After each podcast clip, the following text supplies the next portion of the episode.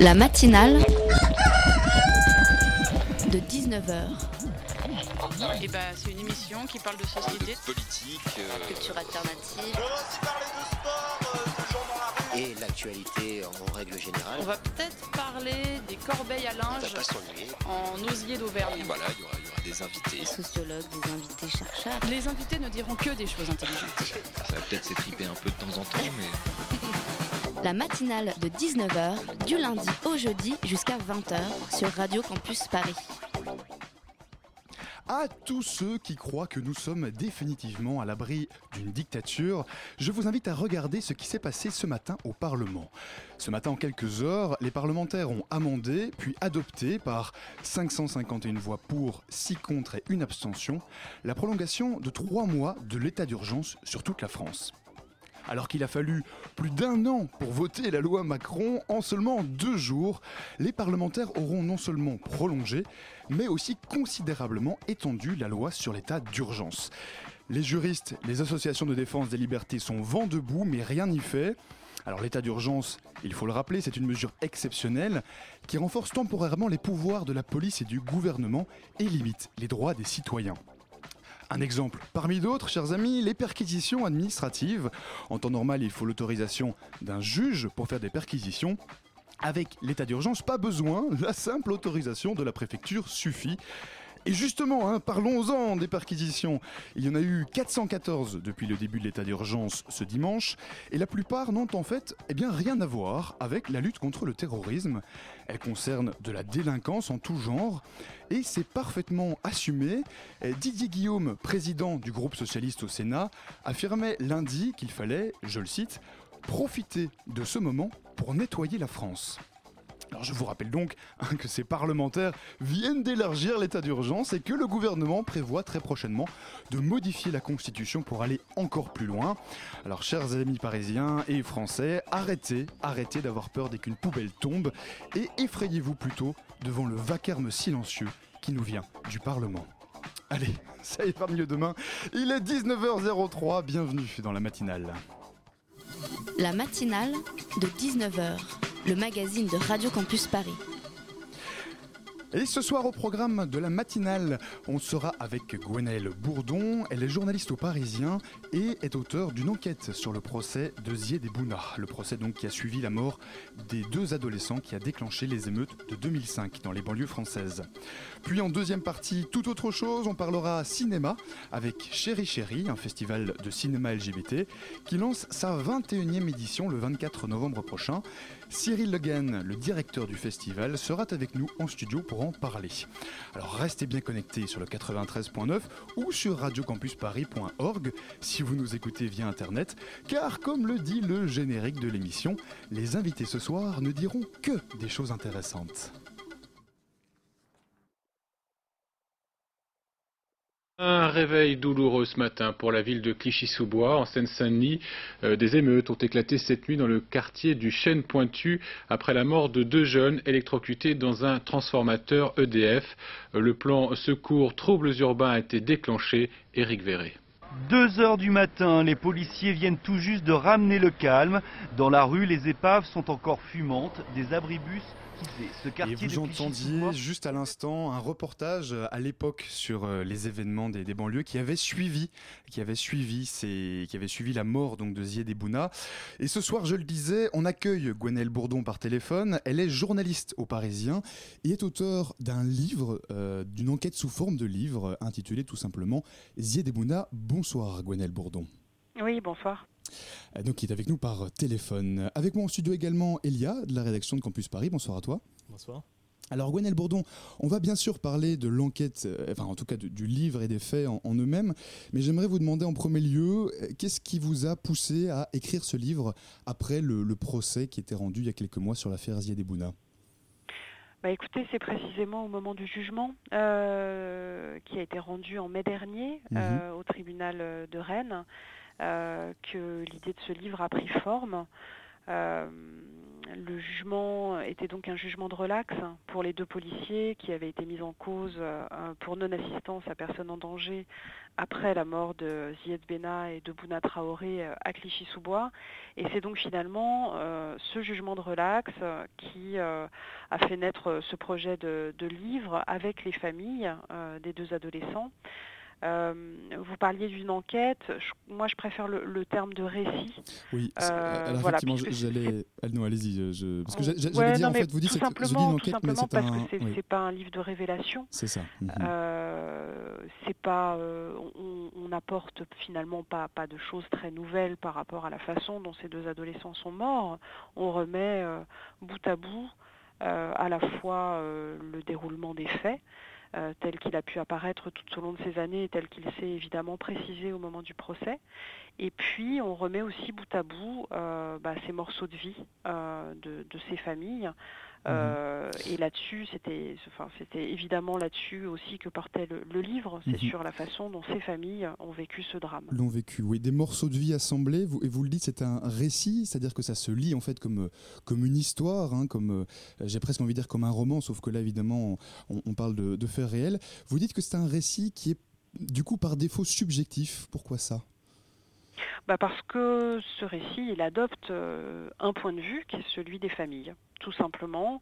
Euh, c'est la façon dont elles, elles ont vécu ce drame, qui a été un bouleversement euh, évidemment à tout point de vue, mhm. non seulement parce que le deuil d'un enfant, bah, c'est quelque chose qui, qui est la, pire chose qui puisse arriver euh, dans une vie, mais en plus parce qu'à ce deuil s'est ajouté euh, le contexte politique euh, de l'époque, le contexte médiatique, le déclenchement des émeutes, et, c'est évidemment dans ce tourbillon-là qu'elles se sont retrouvées plongées du jour au lendemain. Mmh. Elia ce livre, vous l'avez réalisé sur la base de témoignages. Comment avez-vous procédé? Vous suiviez déjà depuis longtemps cette histoire? Oui, alors moi j'étais déjà journaliste euh, au Parisien, euh, basé en Seine-Saint-Denis euh, mhm. en 2005. Et donc c'est effectivement à ce moment-là que, euh, que j'ai rencontré euh, les familles Bena et Traoré, et notamment les grands frères, euh, Adèle et Siaka, puisque c'est avec eux que, que j'ai écrit ce livre. Mhm. Et, comment ça s'est passé en fait d'ailleurs, pardon je vous coupe, mais comment ça s'est passé justement d'ailleurs cette, cette rencontre-là? Vous êtes venu vers eux, vous avez dit bonjour, voilà, j'aimerais écrire un livre sur ce qui s'est passé. Bon, on imagine que c'était plus compliqué que ça, mais comment ah, alors, la, la rencontre, elle a eu lieu en 2005, mais le, projet de livre, on s'en est parlé bien plus tard. Oui, c'est ça, d'accord. Euh, voilà. Non, non, on s'en est vraiment parlé là en 2015. Mm. Euh, euh, vraiment au printemps, quoi, au moment où le, jugement a été rendu. mais, par contre, oui, les familles, je les, vous les connaissiez déjà en 2005, mais comme beaucoup de mes confrères d'ailleurs. et puis, et puis, il se trouve que je suis restée journaliste au Parisien et en Seine-Saint-Denis, donc c'est une affaire que j'ai continué à suivre. Mhm. alors après, ça, n'empêche pas qu'il a fallu effectivement un long travail d'entretien euh, pour euh, récolter Aller rencontrer les différents euh, protagonistes. Mhm. Mm, voilà, pour récolter les souvenirs des principaux intéressés et puis aussi des souvenirs de, de certains de leurs proches, amis, des, gens qui avaient pu jouer un rôle significatif autour d'eux mhm. à l'époque. Les, interlocuteurs, hein, vous dites la famille, c'est le, les, les, frères, et puis la famille étendue autour, hein, pour, pour voilà, bien préciser de qui on parle. D'accord. Mm. Elia vous allez jusqu'à reconstituer les événements à la fin de votre ouvrage à partir des éléments de l'enquête. Donc de, les événements concrètement de, qui ont été mis en jugement, donc euh, la mort des deux adolescents. Et, mhm. vous avez une expression euh, particulière à, un endroit, vous parlez de combler des blancs. Euh, il n'y a pas pour vous un risque de réécrire l'histoire? Je, me sens soupiré au téléphone, mais j'imagine que c'est le procès qu'on risque de vous faire avec ce livre, même dix ans après. Euh, c'est un peu de rouvrir des, des, des, plaies qui, vaille que vaille, se sont refermées ou pas. Euh, Alors bon, rouvrir des plaies, de toute façon, il faut bien dire les choses clairement. Pour les familles, la plaie, elle est restée ouverte. Mhm. Euh, même avec le temps, c'est quelque chose qui, de toute façon, les, a marqués.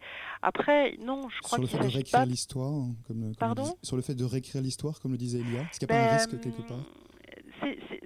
Forcément une écriture euh, de l'histoire et c'est une écriture qui revendique à la fois son caractère subjectif puisque c'est le point de vue des familles, euh, mais, mais en revanche ce que je revendique aussi c'est d'avoir euh, vérifié un certain nombre de faits et d'avoir, je pense, restitué avec une certaine exactitude les faits on donne un certain nombre de sources. On a, on a aussi mené un travail de afin de recouper les témoignages. Il y a évidemment des souvenirs qui ne correspondaient pas à la réalité qu'on a écartés. Et pour ce qui concerne plus particulièrement cette dernière partie, elle est euh, le produit euh, des euh, retranscriptions du trafic radio entre les policiers au moment de la course-poursuite. Elle est aussi le produit du de comment dire elle, correspond aussi au témoignage des jeunes qui étaient présents le jour du drame. Mhm. et puis, et puis aussi, des faits tels qu'ils ont pu être hein, éclairés au moment du procès. C'est ça. Mhm. Voilà. Nécessairement, oui, il y a une part d'interprétation. Parce que quand on écrit la façon dont quelqu'un se jette à terre pour se dissimuler ou euh, la façon dont les gens courent, il y a forcément des choses qu'on imagine. Le fait que quelqu'un soit essoufflé, qu'il s'arrête une seconde, c'est évidemment des choses qu'on ne peut pas, euh, qu'on invente, oui, d'une certaine manière. Mais je crois que ça ne change rien au fond de l'affaire, c'est-à-dire à la façon dont cette course-poursuite euh, s'est organisée et a eu lieu. Et ça, de ce point de vue-là, il y a quand même des, des choses intangibles. Justement, euh, à ce propos, on va revenir sur les faits si vous le voulez bien. Mhm. Euh, que s'est-il passé euh, donc, le 27 octobre 2005 à Clichy-sous-Bois? Alors, le 27 octobre 2005, on est au moment des vacances scolaires. Il est 17h30 environ et un groupe de 10 adolescents âgés de 14 à 17 ans rentre d'une partie de foot à Livry-Gargan et ils rentrent chez eux à Clichy-sous-Bois, qui est une ville voisine. Euh, l'heure est importante puisqu'ils euh, ils doivent être chez eux pour le dîner. Euh, on est au moment du ramadan et la plupart d'entre eux observent le ramadan et, donc leurs parents les attendent pour la rupture du jeûne. et c'est sur le chemin du retour qu'ils passent par une rue pavillonnaire. Certains d'entre eux entrent, semble-t-il, sur un, sur un chantier qui à ce moment-là est désert un voisin euh, apercevant des ombres sur un chantier téléphone euh, au commissariat euh, pour alerter sur une intrusion. un premier équipage de police arrive sur les lieux, interpelle un jeune, et c'est là que la poursuite s'engage. le groupe s'éparpille, les jeunes sont rattrapés les uns après les autres, à l'exception de l'un d'entre eux qui réussit à s'enfuir euh, les trois derniers, euh, donc euh, Ziad Bena, 17 ans, Bouna Traoré, 15 ans, et leur ami Mutine, 17 ans, finissent par se réfugier dans l'enceinte d'un transformateur électrique sur le territoire de la commune de Clichy-sous-Bois. Ils vont se dissimuler à l'intérieur d'une d'une turbine et c'est là qu'ils subiront donc une électrocution qui va tuer Ziad et Bouna et dont Mutine ressortira grièvement blessé. Mhm. On va, merci pour euh, le, rappel de cette histoire. On va continuer à en parler avec vous évidemment, Gwenelle Bourdon, mais on marque tout de suite une petite pause musicale.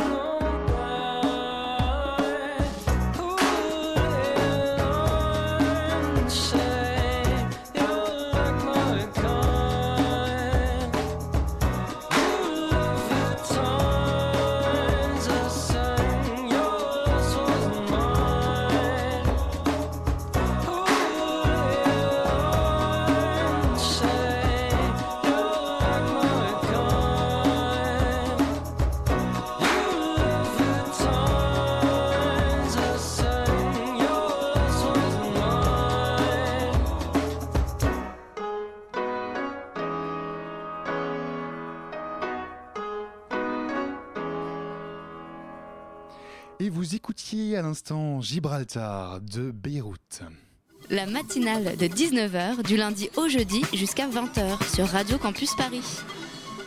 Vous écoutez toujours la matinale sur le 93.9 ou sur radiocampus.org et nous sommes toujours en compagnie de Gwenelle Bourdon, l'auteur de Zied et Bouna, un livre qui présente sous forme de récit euh, le déroulé des, événements euh, de 2005. Toujours aussi avec nous en studio euh, Elia. Tu as toujours des questions pour notre invité. Oui, Gwenelle Bourdon, vous précisez bien également qu'il ne s'agit pas d'un récit sur les émeutes, euh, pourtant, on suit clairement les protagonistes, les protagonistes dans les jours qui ont suivi euh, le drame. Pourquoi distinguer euh, les deux? Bah, Non, mais disons que surtout l'idée, c'était que ce n'était pas le, le, sujet n'était pas un prétexte pour aborder de façon exhaustive l'ensemble des événements le de, sujet des émeutes. Mhm. C'est important parce que les émeutes à Clichy-sous-Bois, elles ont démarré au soir de la mort de Ziad Bouna. Euh, mais on sait qu'elles se sont ensuite euh, assez euh, rapidement interrompues dans cette dans cette commune et qu'en revanche elles se sont ensuite étendues aux communes voisines, à d'autres villes du département de la Seine-Saint-Denis, puis à d'autres villes de banlieue. Et évidemment, là, le sujet n'était pas d'aborder cette question-là dans son ensemble. donc, oui, elle, elle, constitue la toile de fond nécessairement euh, de ce récit, puisque, Mhm. puisque ça s'est déroulé à ce moment-là. Mais euh, parle- voilà, c'était pas non plus le sujet central du livre. C'est ça, oui, parce que du coup, je le précise pour ceux qui, qui nous écouteraient, hein, mais euh, on ne parle, enfin, votre livre, votre récit ne parle pas que euh, de, de- de la mort de, de Ziad Bouna, il, il s'étend aussi avant et surtout beaucoup au-delà. Hein, on suit Mhm. vraiment les familles dans, euh, dans, dans- voilà, dans, dans ce qu'elles vont vivre, dans leur deuil, et puis aussi dans les événements auxquels elles seront euh, confrontées par après. Voilà. mm, mm, Elia. tout à fait. Euh, un procès a suivi et pour quel motif deux policiers ont été mis à examen dans cette affaire? Est-ce que vous pouvez rappeler euh, Oui, bah, les deux policiers euh, ont, ont été mis en cause pour non-assistance à personne en danger. Mhm. Euh, donc ils ont été effectivement mis en examen, c'était les seuls euh, mis en examen. Euh, il s'agissait euh, d'une jeune policière stagiaire qui était euh, au moment des faits en poste euh, au standard du commissariat de Livry-Gargan et euh, d'un gardien de la paix qui lui était euh, sur les lieux, qui faisait partie des policiers lancés à la poursuite des jeunes.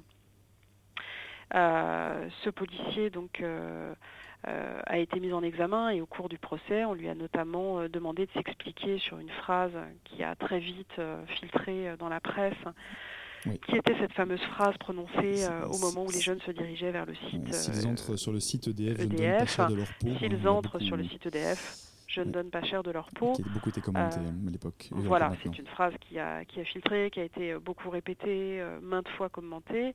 Mhm. Et euh, Mais cette phrase, donc ce policier. Il est- Pardon? que, Je vous coupe, pardon, mais le- cet officier finalement a été disculpé euh, par Tout le à tribunal fait, de Rennes. tout à fait. Il a Mhm. été relaxé, ainsi que la policière euh, qui était jugée également et qui était en, en poste au commissariat et qui a donc entendu cette phrase sur le trafic radio. Mhm. Elia, Mais les deux policiers, c'est important de le rappeler, ont été relaxés, c'est-à-dire que le tribunal a estimé qu'ils n'avaient euh, commis aucune infraction. Elia Votre livre parle d'un procès, mais avant d'en arriver là, les familles de Ziad et Bouna ont dû plaider devant cinq juridictions différentes. Pourquoi? Mhm. Et comment ça a été ressenti par les familles? Ah bah alors, bon, d'abord, comment ça a été ressenti euh, par les familles? Ça a été ressenti comme une attente euh, proprement insupportable. Mhm. euh, parce que parce qu'elle elle réclamait ce procès. Elle, elle demandait surtout à savoir comment comment s'étaient passées les choses ce soir-là et comment les, les adolescents s'étaient retrouvés dans, dans ce site extrêmement dangereux. Euh, et donc euh, chaque étape judiciaire et chaque étape dans la procédure qui retardait euh, ou écartait la perspective d'un procès était évidemment très difficile à vivre pour elle. Pourquoi est-ce que la procédure a été si longue? Oui, 10 ans parce que même. à hein. partir du moment où une information judiciaire a été ouverte, c'était donc une enquête menée sous l'autorité d'un juge d'instruction. D'abord, cette enquête a été très longue. Cette, in- cette, cette instruction a été longue. Elle a été ouverte quelques jours après. euh, le drame, et, euh, pour se, se terminer, je crois que c'était à l'automne 2009. Et qu'ensuite.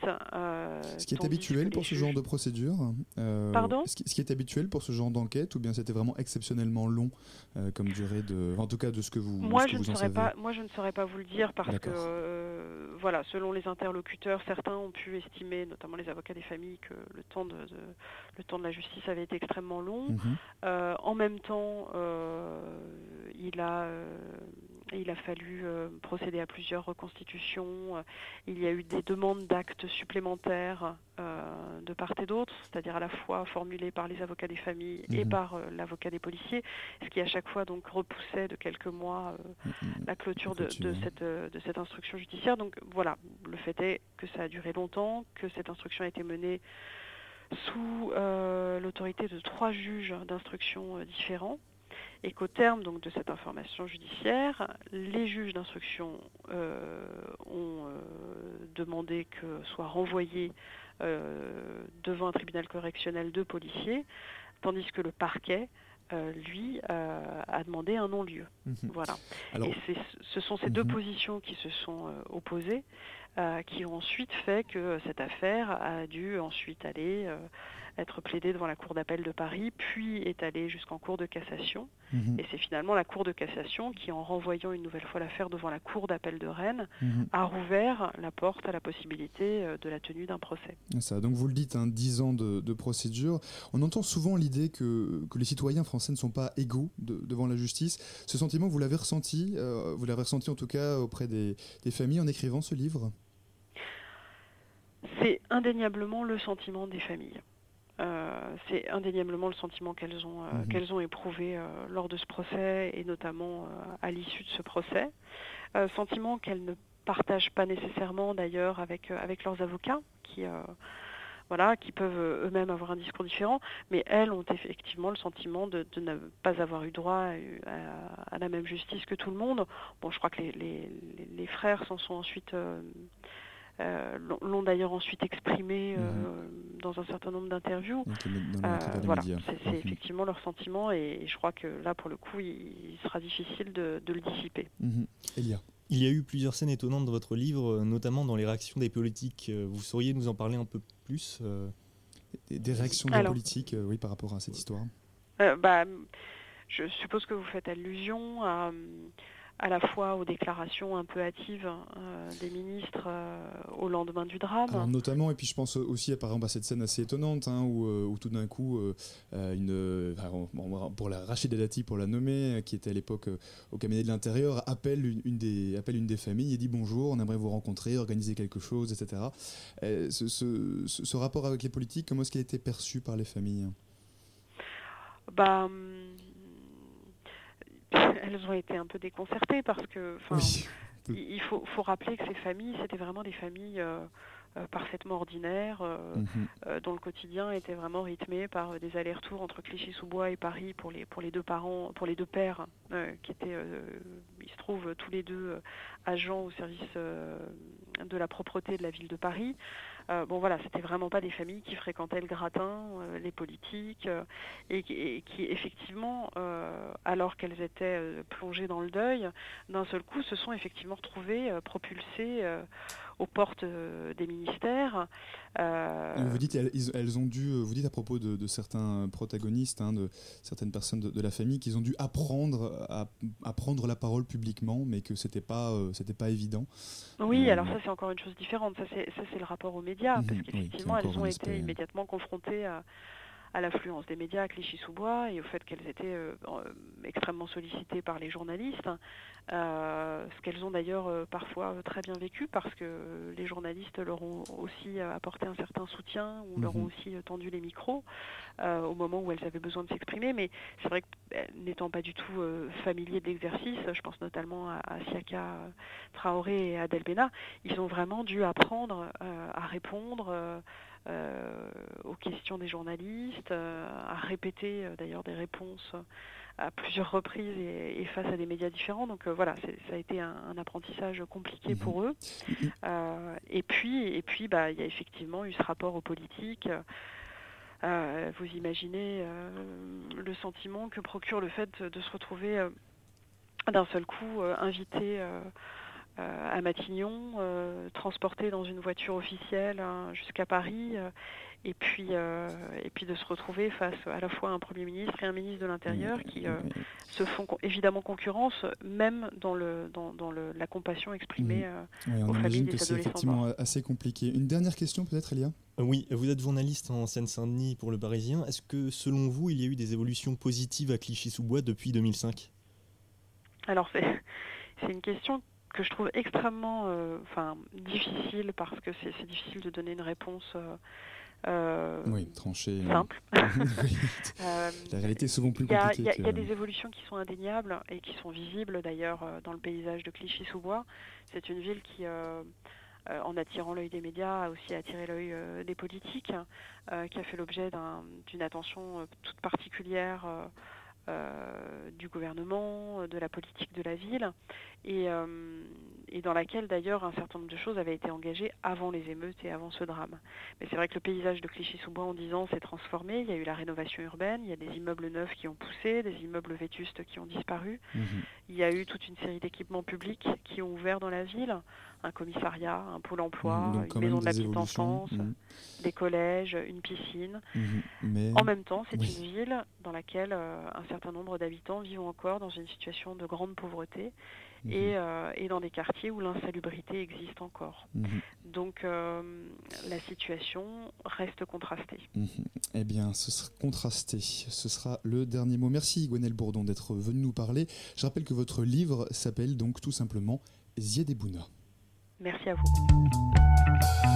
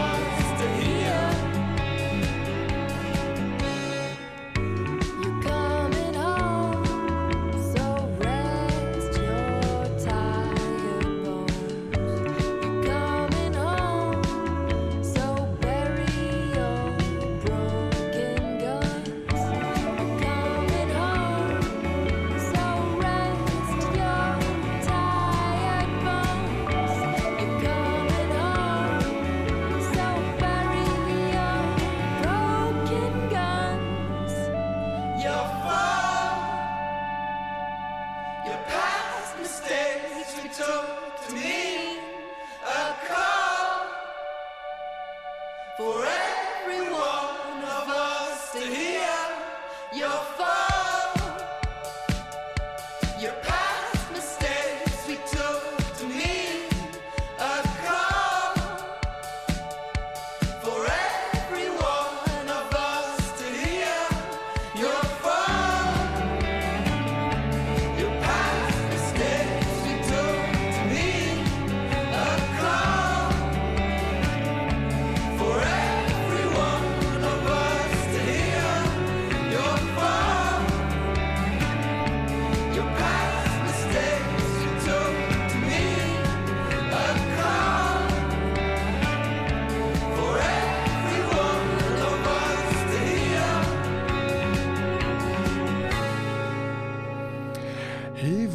Écoutiez à l'instant Slip d'Eliot Moss.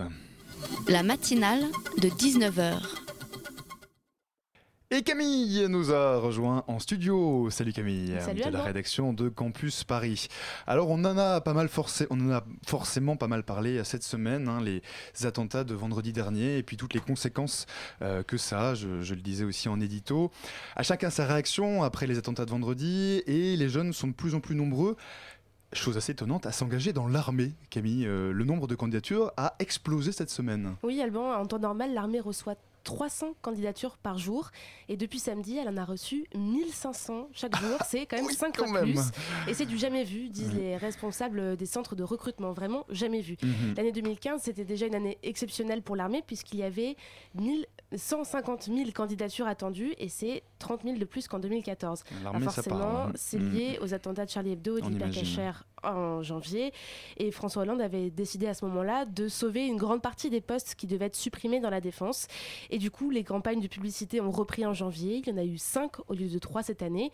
On peut d'ailleurs en voir encore dans le métro depuis les dernières semaines, peut-être que vous les avez vus. Mhm. L'armée, elle est aussi sur les réseaux sociaux avec un hashtag Je m'engage. Bref, on la voit plus, donc pas mal de gens s'engagent.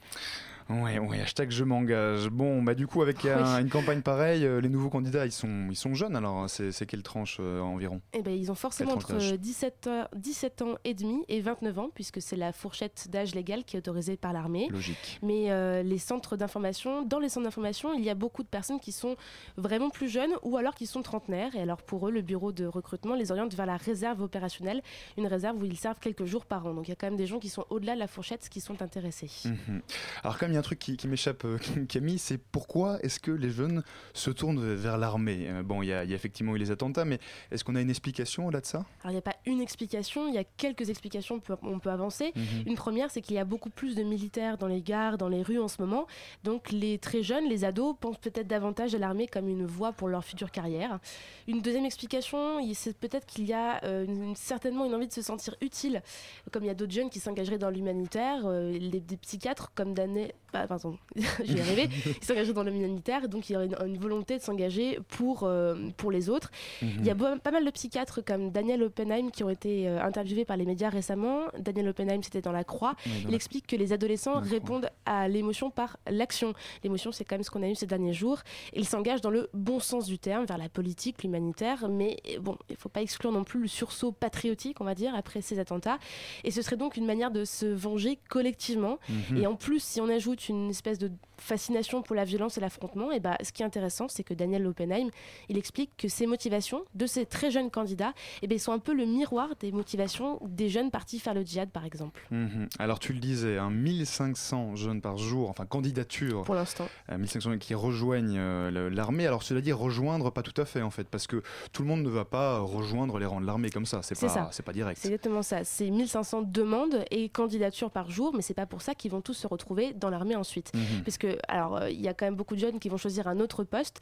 Nous, enfin, notre génération est quand même caractérisée certes par, euh, par l'engagement, mais c'est aussi une génération de la multicandidature. On demande plein de postes à la fois, on n'en prend qu'un seul. Et surtout, ben, l'armée, elle est très sélective puisqu'il y a toute une batterie de tests à passer, des tests médicaux, des tests sportifs, des tests psychologiques. Et puis il y a certains candidats qui déchantent un peu quand ils apprennent qu'ils vont devenir surtout des soldats et pas des cadres de bureau et qu'ils ne vont pas s'occuper par exemple des télécommunications ou de la presse par Voilà, exemple. voilà, Voilà, donc forcément, dès qu'on sait ça, ça peut calmer un peu. Et donc, si on prend en tout ces fameux euh, 150 000 candidats curieux, on va dire, de l'année 2015, au final, il n'y en a que 60 000 qui vont passer les tests, il y en a 35 000 qui seront déclarés aptes à rentrer dans l'armée, il y en aura 15 000 qui vont effectivement rejoindre pour le coup les rangs de l'armée. Mhm. C'est donc 10% des candidats. Mhm. Je disais donc 15 000 recrutés en 2015 et en 2016, ça devrait encore augmenter. Il devrait y avoir 16 000 recrutés dans l'armée. Bon, eh bien merci beaucoup Camille pour Et- euh, ce point. Tu ne vas pas rejoindre l'armée, rassure-moi. hein. Moi non, et j'aimerais plutôt inviter du coup tous les jeunes qui veulent avoir un peu de générosité et faire de- de- du don pour, euh, pour le collectif, de venir plutôt à Radio Campus Paris où on, on a une autre manière, disons, que de se rassembler après les attentats. Voilà. Merci Camille pour cette chronique. La matinale de 19h. Le magazine de Radio Campus Paris. Du lundi au jeudi jusqu'à 20h. Bon, on va essayer de se détendre un peu à présent hein, en parlant de cinéma et plus précisément d'un festival. Euh, Chéri Chéri, c'est le nom euh, de ce festival, un festival de, film, de cinéma LGBT. Il en est à sa 21e édition, il débute là le 24 novembre prochain. Et avec nous pour en parler, deux personnes, Cyril Legan d'abord, bonsoir. Bonsoir. Et Hervé Joseph Lebrun, bonsoir à vous. Alors, euh, avec moi aussi en studio, Camille. Alors, c'est pas la même, attention, c'est une autre. c'est une autre, euh, Camille, donc euh, de la rédaction de Campus Paris. Bonsoir, Camille. Salut, Alban. Alors, Cyril Legan, je, je commence par vous. Euh, le monde du cinéma, vous le connaissez bien. Vous êtes vous-même scénariste et réalisateur, hein, sauf erreur. Donc, on va parler évidemment de, du festival, de ces films. Euh, avant tout, j'avais une question pratique. Euh, votre festival, euh, il est bien maintenu? euh, avec les, malgré les événements qu'il y a eu ce week-end Et si oui, dans quelles conditions? Oui, alors bon, j'ai pas de grandes annonces à faire à ce sujet. Euh, voilà, il s'est pas passé grand chose en réalité pour nous. Mhm. Le festival est maintenu euh, puisque les cinémas MK2 sont ouverts, que euh, voilà, on n'est pas une manifestation de rue, on est à l'intérieur d'un bâtiment euh, culturel et euh, donc voilà, il n'y a aucune raison de- de- d'annuler euh, le festival. Et puis je crois que là, euh, en termes de, de timing, euh, ça aurait été là mardi, bon, c'était très compliqué, mais mardi prochain, je dis pas que tout sera oublié, évidemment, loin de là, mais euh, je crois que les gens ont quand même un peu envie de se changer aussi les idées et, euh, et d'aller de retourner en tout cas dans les, dans les salles de cinéma. Mhm. Alors Hervé Joseph, Joseph Lebrun, vous, vous êtes le programmateur de, de ce festival. Et justement, vous, vous avez appelé dans, dans- vous avez appelé dans, dans l'édito qui se qu'on peut retrouver notamment dans, la, dans le dossier de presse, vous avez appelé aujourd'hui plus que jamais à se réunir pour partager la, la culture. Euh, Est-ce que vous craignez en fait d'avoir moins de monde ou que quoi l'ambiance générale perde un peu son aspect festif? Oui, forcément. Mm. Euh, comme je dis dans l'édito, euh, on porte le, le brassard noir, donc euh, on est tous, on va dire, en deuil. toutes les, les personnes qui, qui travaillent dans la culture à Paris ou même la, je veux dire notre, notre public, on ressent bien une pression et, et on est un petit peu, euh, comment dire, euh, attristé. Mhm, mhm. Un petit peu attristé, d'où du coup ce, ce besoin quand même de, de- de malgré tout pouvoir se réunir autour du cinéma, autour de la culture, de pouvoir être ensemble? Bah, pour nous, euh, quoi qu'il en soit, l'édition doit, doit avoir lieu parce qu'elle est, elle est préparée, elle est subventionnée. Donc on n'a pas, on pas tellement le choix. C'est-à-dire on doit y aller, on ne peut même pas la, la reporter parce que euh, les dates sont réservées. C'est ça. Mais il y a des gens qui, sont, qui vont Tout arriver. est, voilà, tout gens, est euh, organisé, hmm. c'est-à-dire que nous, on est subventionné par euh, la mairie de Paris, la région Île-de-France, le ministère de la Culture. Enfin, je, je dis ça parce que par exemple, hein, des manifestations comme, euh, comme la marche pour le climat, là, le, le 29, euh, 29 novembre prochain, va être, enfin, sera purement et simplement annulé. Donc c'est vrai que du coup, se pose à chaque fois la question de Mais savoir. vous parlez euh, d'un- d'une manifestation de rue, encore une fois. Bien sûr. On n'est pas dans, tout à fait dans la même Voilà, configuration. c'est vrai. Là, il s'agit d'un festival de cinéma. Camille. Alors, la sélection des films, elle est très large. Il y aura plus de 70 projections entre le 24 novembre et le 1er décembre. Ça va du cru et indien Unfreedom au frivole et délirant américain Fresno. Qu'est-ce qui fait le lien entre tous ces films? Bah, Joseph Lebrun, programmateur. Ce qui fait le lien, c'est euh, le caractère euh, LGBTQ euh, de tous ces films. C'est-à-dire que lorsqu'on sélectionne des films, on, euh, bon, disons, on a une partie de la programmation qui est euh, gay, une partie qui est euh, lesbienne, puis des films trans, et puis ensuite quelque chose en plus qui, qui fait le lien. Donc nous, on, on sélectionne uniquement des films qui, bah, qui sont LGBT. Et euh, donc c'est ça le lien. Alors effectivement, on peut avoir euh, des comédies, on peut avoir des drames, on peut avoir des films militants. On a aussi des films euh, du patrimoine, c'est-à-dire on recherche dans, dans l'histoire du cinéma, parmi les vieux films, quels sont les films qui ont traité de l'homosexualité ou des homosexualités déjà dans le passé.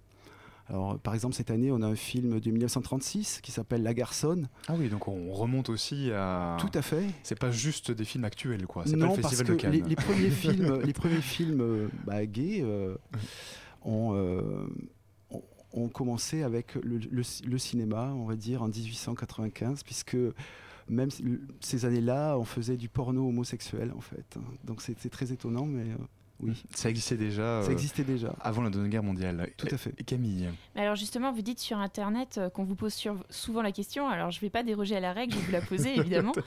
Euh, ça sert à quoi un festival LGBT Est-ce qu'on peut vraiment définir une œuvre en fonction de l'orientation sexuelle de ses protagonistes? Bah non, la, réponse Hogan. est voilà, moi, la, ré- la réponse est non évidemment. C'est plus un sentiment. Moi, c'est ce que j'essaye de décrire. C'est pour ça que le festival d'ailleurs s'appelle Chéri Chéri et non plus festival du film gay lesbien de Paris euh, de façon un peu barbare et, trop explicite, Euh, puisque c'est plus un sentiment. Moi, je pense qu'il y a tout à fait des personnes euh, qui pratiquent majoritairement l'hétérosexualité qui peuvent venir dans ce festival parce que ils trouvent les films intéressants, parce qu'il y a un esprit aussi de, contestation, de, quelque chose qui nous réunit, qui serait de l'ordre de, de peut-être pas être tout à fait dans la norme, pas être dans euh, euh, l'ordre établi. Voilà. De nouveau, question classique, mais vous craignez pas que, que, ça, que ça fasse du coup une distinction? Il y aurait les films d'un côté LGBT, de l'autre côté euh, les films, les films hétéros? Non, justement, c'est précisément ce que je décris là, c'est-à-dire que le sentiment qui réunit les, les- les films, c'est un sentiment, encore une fois, de, de peut-être de marginalité ou d'appartenance à, une, un autre type de... de de, enfin, des, des- des personnalités euh, différentes, voilà, des gens qui se sentent peut-être différents. C'est une hypothèse, hein, euh, Mhm. mais c'est pour c'est pour sortir du strict cadre de qui couche avec qui, parce que je pense qu'effectivement qui couche avec qui, on s'en fout. Euh, voilà. intéressant. Et du coup, euh, si je reprends vos mots, dans ces cas-là, s'il y a un film qui parlerait d'amour euh, libéré ou d'amour, tout simplement, euh, hétéro euh, venait à être dans la sélection, vous le prendriez quand même ou c'est vraiment réservé pour le coup euh, Bah, la, la réponse la meilleure, c'est de voir justement dans la programmation, euh, il y a des films qui tout simplement ne parlent pas réellement de sexualité au sens appliqué du terme. C'est-à-dire qu'il y a un sentiment. Par exemple, je pense à, à un des, des films qui est peut-être sera un des temps forts du, du festival, euh, la chanson de l'éléphant avec Xavier Dolan, acteur, un film inédit, où il n'est pas question à proprement parler de euh, d'hommes qui couchent entre eux. Simplement, c'est une relation ambiguë entre deux personnages avec un jeu de séduction, un thriller psychologique. Donc là, on est bien au-delà de la question, encore une fois, du, du sexe et de- et du- d'une orientation euh, définie pour toute la vie et, et des questions de mariage, etc. Donc ça prouve que voilà, dans, dans la programmation, il y a des choses extrêmement variées. Mhm. Cyril Legan, Hervé Joseph Lebrun, on reste avec vous pour continuer à parler du festival Chéri Chéri, mais on fait tout de suite une petite pause musicale.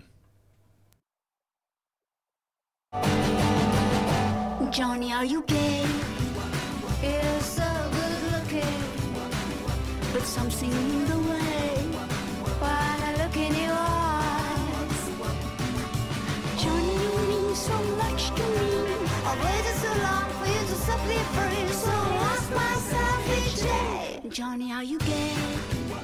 You got a real cool shirt, yeah. It's tight black satin,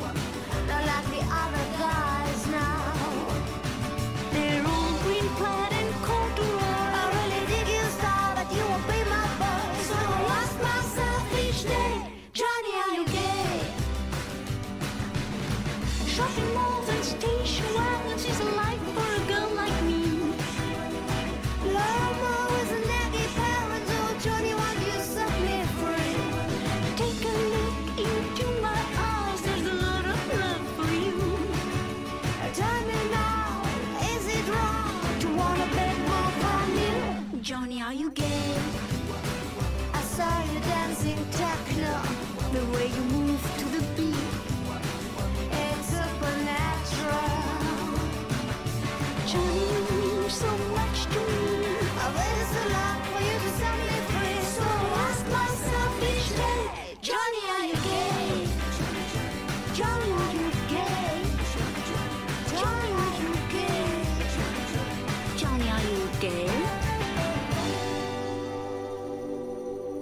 Vous écoutiez à l'instant, un- en fait, plus qu'une musique, une bande-annonce clip. C'était Ariel Dombasle et, alors je vais essayer de prononcer ça correctement, et The Hillbilly Moon Explosion qui chantait Johnny Are You Gay?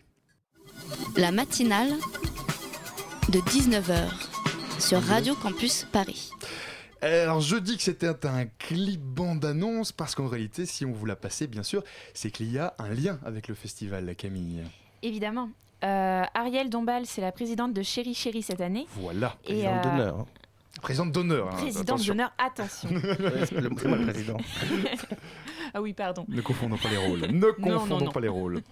C'était une évidence de travailler avec elle. Comment ça s'est décidé? Oui, bah c'est la deuxième année. euh, Enfin, c'est Ariel Dombal vient régulièrement au festival depuis des années. Elle est très engagée dans les causes euh, LGBT. Euh, elle a participé à des campagnes pour ACT UP, pour euh, le refuge, pour voilà beaucoup de, de- causes euh, liées à, la question des droits euh, LGBT. Et voilà, l'an dernier, on lui avait déjà confié ce rôle en fait de, de présidente d'honneur, euh, qui, qui est un rôle voilà permanent, un fil rouge. Pour moi, il y a qu'elle en France qui, qui, peut faire ça. Elle incarne tout ce que l'idée d'une marraine entre guillemets, mais c'est un mot que je voilà qui est un peu ringard, donc c'est pour ça qu'on utilise un autre terme, euh, peut apporter à un festival, qui est euh, bah voilà son, son sa présence, sa médiatisation, son euh, son engagement, sont tout à fait représentatifs de nos valeurs et et voilà, encore une fois, il y a qu'elle qui peut faire ça, donc on s'amuse pas chaque année à se dire voilà, on va, on va faire venir quelqu'un d'autre. Voilà, c'est la, la, notre nouveau, bonne fée. Festival voilà. Cannes, C'est notre bonne fée. Ça y est, vous Là, avez trouvé est- la bonne et, euh, Voilà, on- l'année dernière, elle faisait euh, l'affiche, elle était sur l'affiche, et là, elle est dans la bande-annonce, et, et peut-être la prochaine fois, on, on verra euh, une autre façon de, de collaborer. Camille. Le festival LGBT, du coup, il existe depuis euh, 1994. C'est aujourd'hui la 21e édition. Euh, Est-ce que vous avez l'impression qu'on fait plus de place au cinéma qui parle de, euh, de la sexualité LGBT depuis 1994 ou globalement il n'y a pas d'évolution? Si, si, il y a une évolution énorme et, et je crois que les enjeux du festival ont beaucoup évolué en, en 20 ans. Euh, en 94, la- l'enjeu du festival, c'était de, de montrer les films et de, rendre, de les rendre accessibles au public qui ne pouvait pas les voir, Mhm. puisque euh, il n'y avait pas Internet, il y avait pas la- les vidéos étaient beaucoup moins euh, faciles à trouver euh, et il n'y avait pas de, de réelle distribution en salle. Euh, les films existaient, mais peut-être moins nombreux, mais, mais ils étaient plus difficiles à voir. Donc le rôle des, des festivals LGBT, c'était celui-là. Aujourd'hui, c'est vrai qu'il y a une distribution beaucoup plus large des œuvres LGBT, que ce soit encore une fois sous forme de vidéos en salle ou, euh, ou sur Internet. Mais euh, pour euh, le festival, du coup, il faut apporter une plus-value, donc c'est-à-dire des débats, des, éclairages, justement un regard, une convivialité aussi, inviter des équipes, proposer une autre expérience, des œuvres inédites, euh, des, des vrais exclus, comme voilà ce- des films qu'on peut vous proposer cette année, euh, qui, qui sont voilà, euh, qui, qui font que c'est pas juste voir des films qui vont euh, sortir dans quelques semaines. Et du coup, j'imagine que depuis 20 ans, vous avez euh, eu des études sur vos publics. Vous avez l'impression que le public s'est fidélisé ou est-ce que c'est tous les ans les mêmes ou il y a beaucoup de renouveau Mhm. On se tourne vers vous, hein, Hervé Joseph Lebrun, programmateur. Bah, le public, euh, j'ai l'impression que le public, il est équivalent. Ouais. En fait, bah oui, parce que euh, les personnes qui, qui sont concernées par, euh, par ce cinéma, finalement, sont les mêmes. Alors, nous, on espère évidemment élargir notre public. hein, C'est-à-dire, par exemple, on aimerait bien que tout le monde vienne voir les films. Bien parce sûr, y compris les Voilà, hétéros. parce que le, le festival, c'est pas un ghetto. Donc euh, voilà, on, on s- on s'adresse à, à tout le monde en fait. Euh, c'est le festival est ouvert vraiment à tous les publics, euh, les plus jeunes aux plus âgés.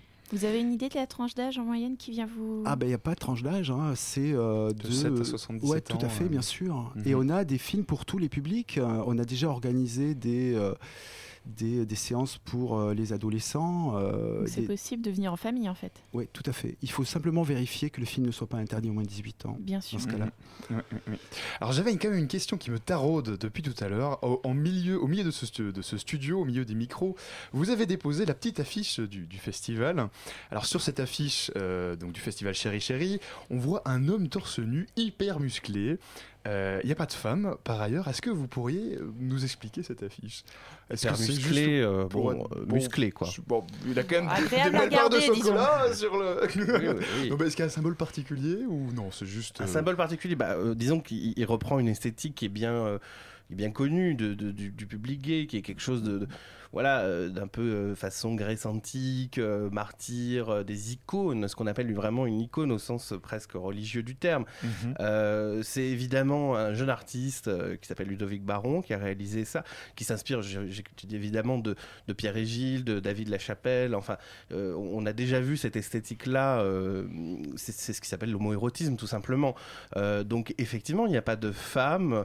Euh, on a C'est la pas chance. un, un reproche, hein, c'était une question. L'année dernière, il y avait Ariel Dombal et une autre Et actrice, voilà. donc il n'y avait Voilà. pas d'hommes. Donc, euh, Il y avait pas de- donc c'est pas chacun son tour. je, je refuse cette idée de euh, il faut absolument respecter. Moi, je, je suis très fier qu'on soit pas soumis, comme beaucoup d'autres festivals, à une espèce de politiquement correct qui veut que on a deux flacons de parfum. Euh, ou euh, des, euh, des, salades de fruits parce qu'il ne faut pas choisir entre gays, lesbiennes, trans, etc. Voilà, on est à Paris et on réaffirme qu'on est libre et qu'on peut se permettre de faire l'affiche qu'on veut, Mhm. voilà, euh, du moment qu'elle est respectueuse, bien sûr, de, de nos valeurs. Une dernière question peut-être Camille? Oui, euh, donc on disait qu'il y avait beaucoup de films sélectionnés cette année. Euh, vous avez déjà vos préférés autour de la table ou En- en- en c'est encore en top deux secret mots, Bien euh, sûr. Alors en exclusivité. Ah, euh, ah. quels, sont, quels sont les prochains grands gagnants? Non, est-ce que vous avez des, non, est-ce que mais est-ce que vous avez des, des films qui vous vous vous êtes dit tiens cette année ça c'est Ah oui, c'est tout à fait. Quand, euh, c'est-à-dire, on, on, on visionne environ euh, 300 400 films, et donc on a choisi ici euh, 100 films cette année, euh, court métrage, long métrage compris.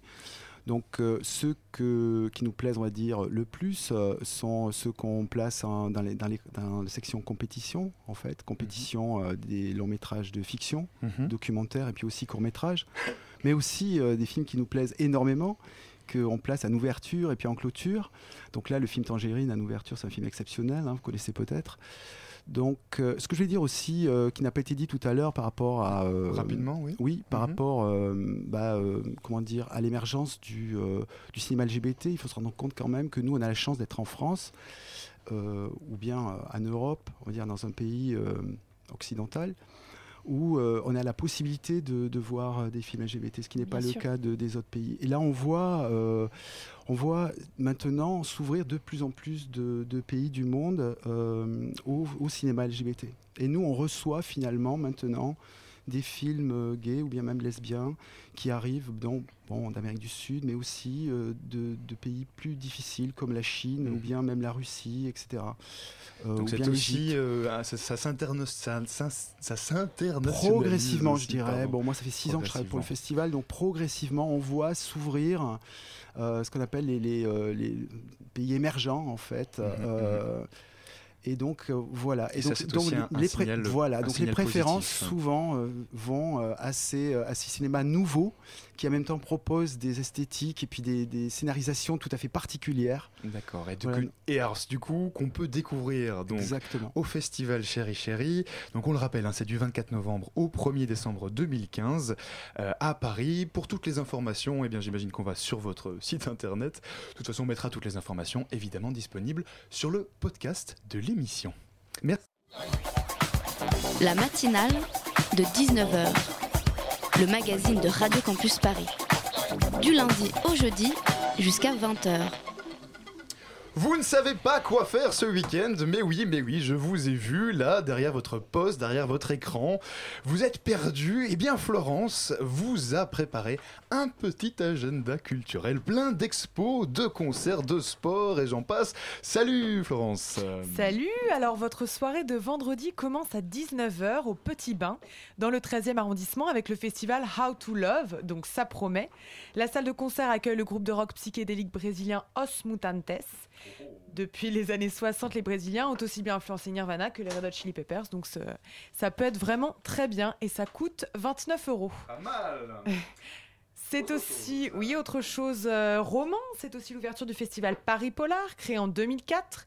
Il explore tous les genres, musique, cinéma, art. Pendant trois jours vont s'enchaîner rencontres avec des auteurs de polar, des tables rondes, des expos, un concours d'écriture de nouvelles et des projections de films comme Night Call. âme sensible, s'abstenir.